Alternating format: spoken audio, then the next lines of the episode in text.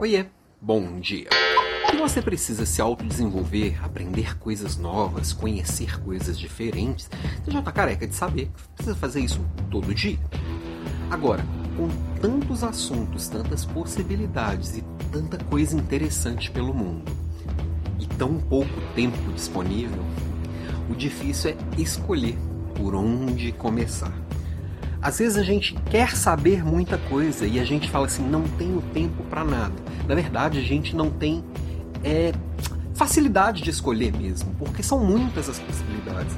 Então, o mais interessante é eu me conhecer profundamente, entender um pouquinho mais de onde eu quero chegar, de que estou buscando, para ver o que falta para chegar lá. Daí, eu tenho que seguir por dois caminhos nesse sentido, na minha visão.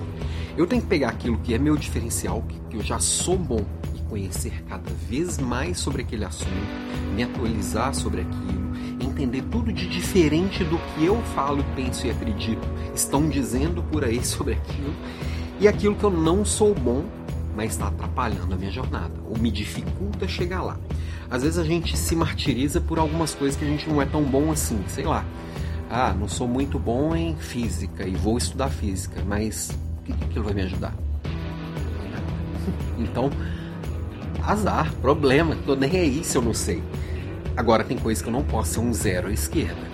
Eu não posso ser um nota 3. Eu precisava ser pelo menos um nota 5 ou 6 para aquilo não travar a minha jornada. Eu não preciso ser um nota 10.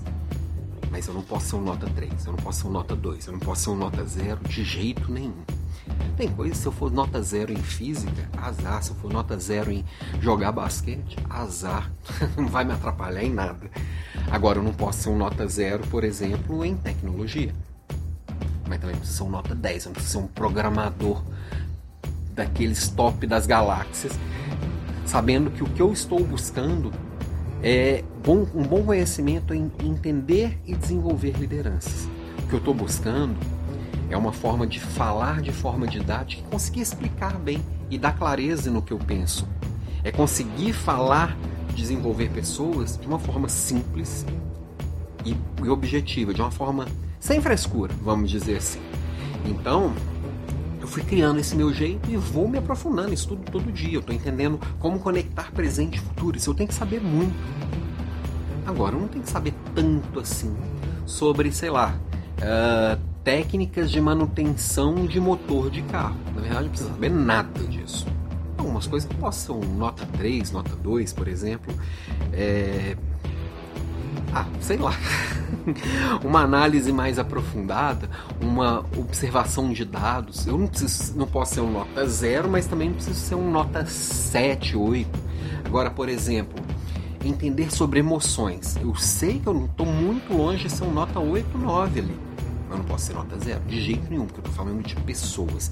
Isso me trava a jornada. Isso eu preciso ser uma nota 6 ou 7. Eu tenho que entender de comportamento humano, de identificar emoções, de conseguir lidar com emoções.